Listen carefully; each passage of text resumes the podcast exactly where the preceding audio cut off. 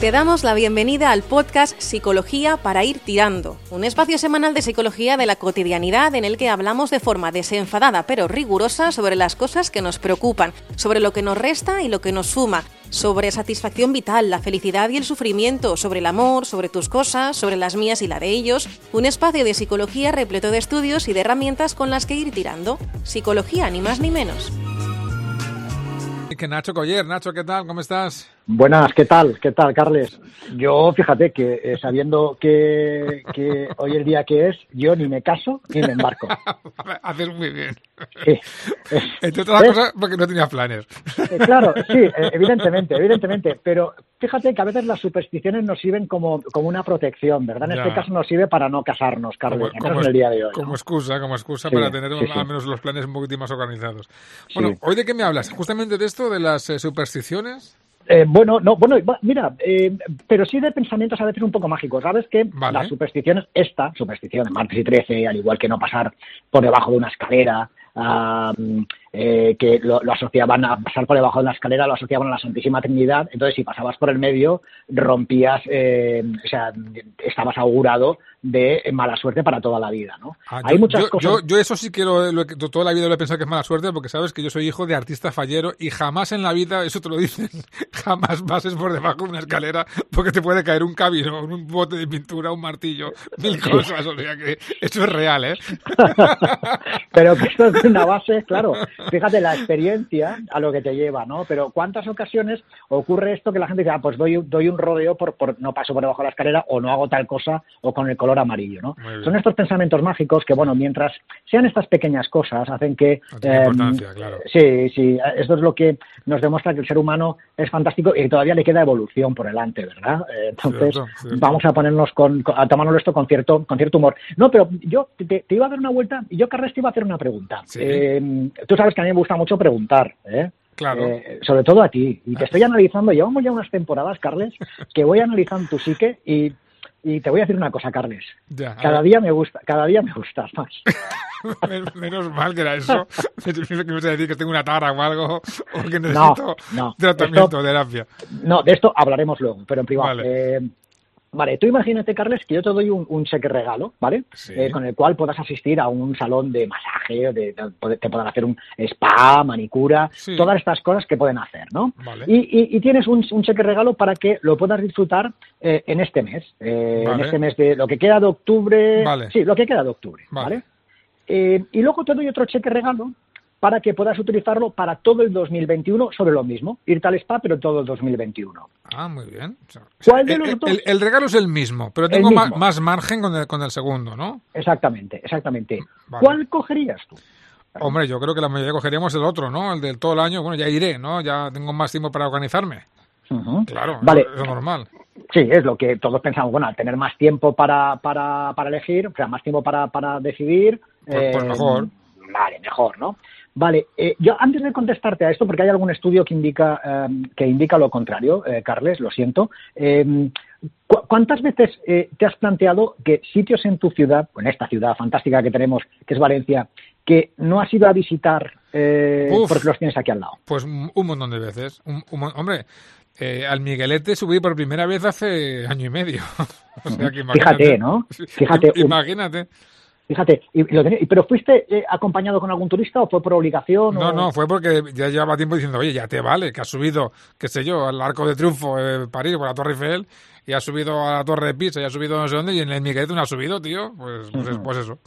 Claro, fí- fíjate lo que pasa con estas cosas, Carles. A mí también me pasa, ¿eh? que hay, hay Claro. sitios en Valencia que no he ido porque de esto que ya, ya iré, ¿no? Como tengo la opción de ir, Claro. eh, al final vas posponiendo y al final nunca vas y solo acudes a estos sitios o cuando viene un turista, cuando viene algún amigo de fuera que dices, venga, va, te voy a enseñar la ciudad y de paso, Y de paso voy yo. misma. Sí. exacto. ¿eh?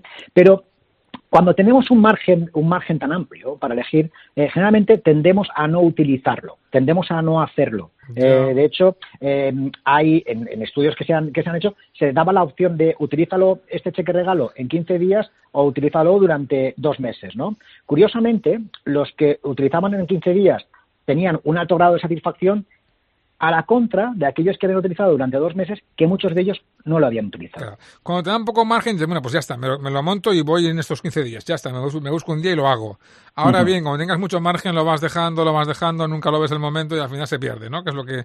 Exactamente, claro. exactamente. El que, nos, lo, el que nos pongan plazos, Carles, sirve para trabajar, sirve para disfrutar también sirve para trabajar. Cuando nos dan un, un, plazo de trabajo, oye, tienes que entregar esto la semana que viene, eh, lo haces, ¿no? Eh, en fin, la mayoría, ¿no? Eh, cumplimos. y lo haces porque tienes algo que, que, que te obliga que a te cumplir. apremia, sí. Sí. Lo mismo nos pasa con las diversiones. Cuando nos proponen hacer algo en tanto tiempo, es mejor que sea un, un tiempo más o menos eh, corto, que no sea un tiempo excesivamente largo, porque entonces dejamos de eh, hacerlo, dilatamos la recompensa. Ah, eso es como lo de, oye, a ver si nos, nos vemos y nos damos una, un algo, ¿no? Que si, que si, es que si es la semana que viene, pues buscas un hueco, pero si es de aquí sí. a tres meses, ya borén, ya borén, y al final no te ves, ya no, ya no, ya no te llamas. Dos años después te vuelves a encontrar en la misma calle. Exacto, hombre, cuando tenemos invertido, oye, a ver si quedamos, ¿no? Sí, un día de estos, un día de estos es nunca.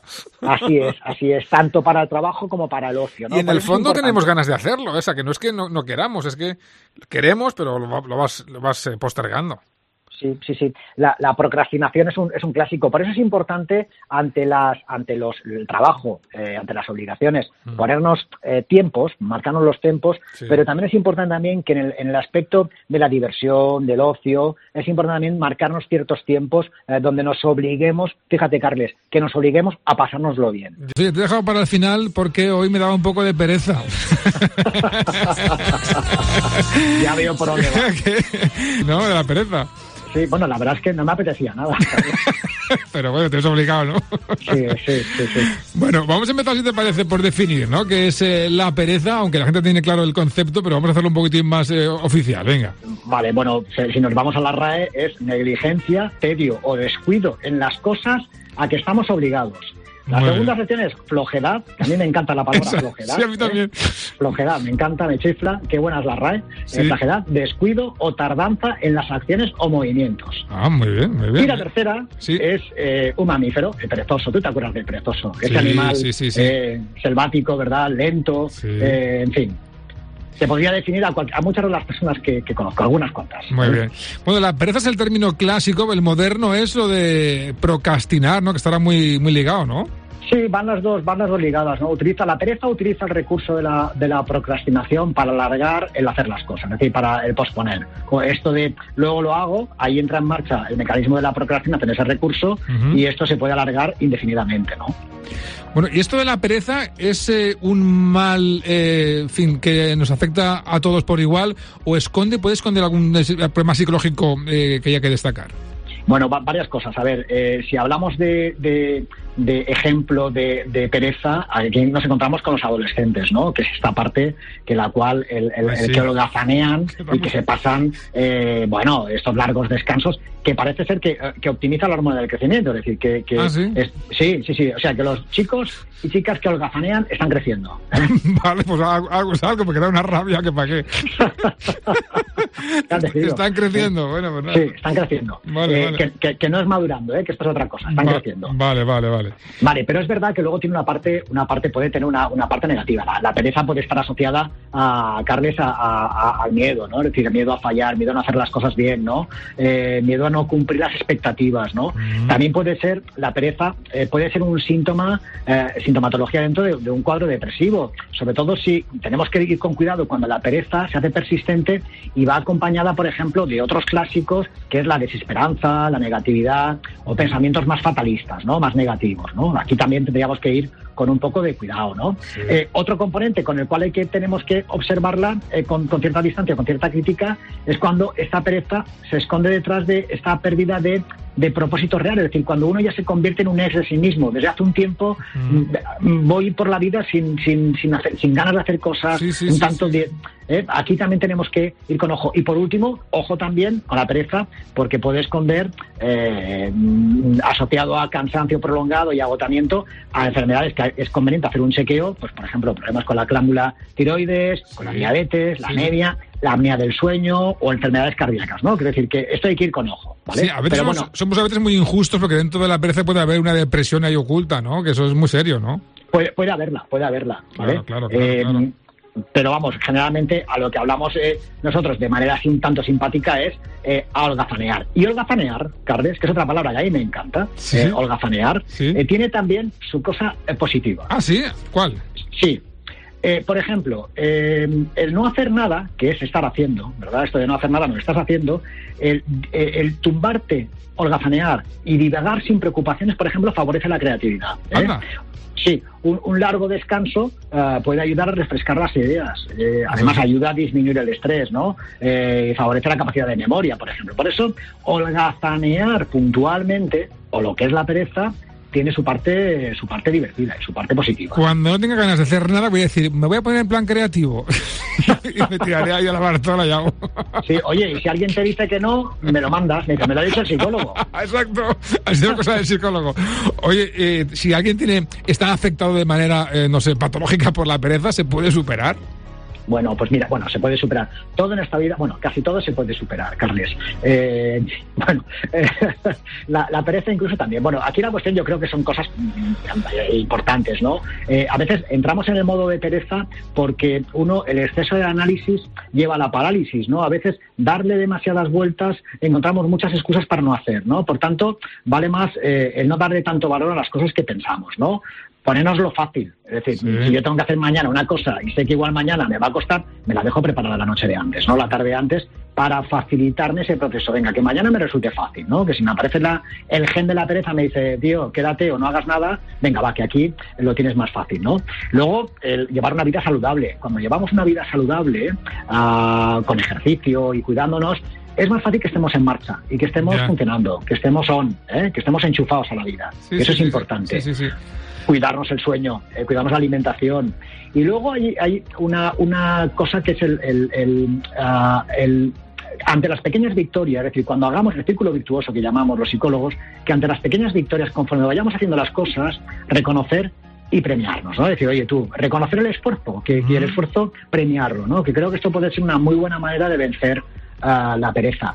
Y por último hay una regla en psicología que es la regla de tan solo unos minutos, Carles, que es que cuando algo te cueste mucho que digas no me apetece, di, le voy a dedicar tan solo unos minutos. Y cuando te has dado cuenta, estás enganchado. Qué bueno, qué bueno. Mira, mira, pues una clave que me encanta. Mira, te regalo una canción de, de pereza. es que sobre la pereza no, no había ninguna, así que te pongo de- del grupo. Nacho Coller. Muchísimas, aproveche. muchísimas gracias. Un fuerte abrazo. Gracias, gracias. Hazme el amor en nuestro nido.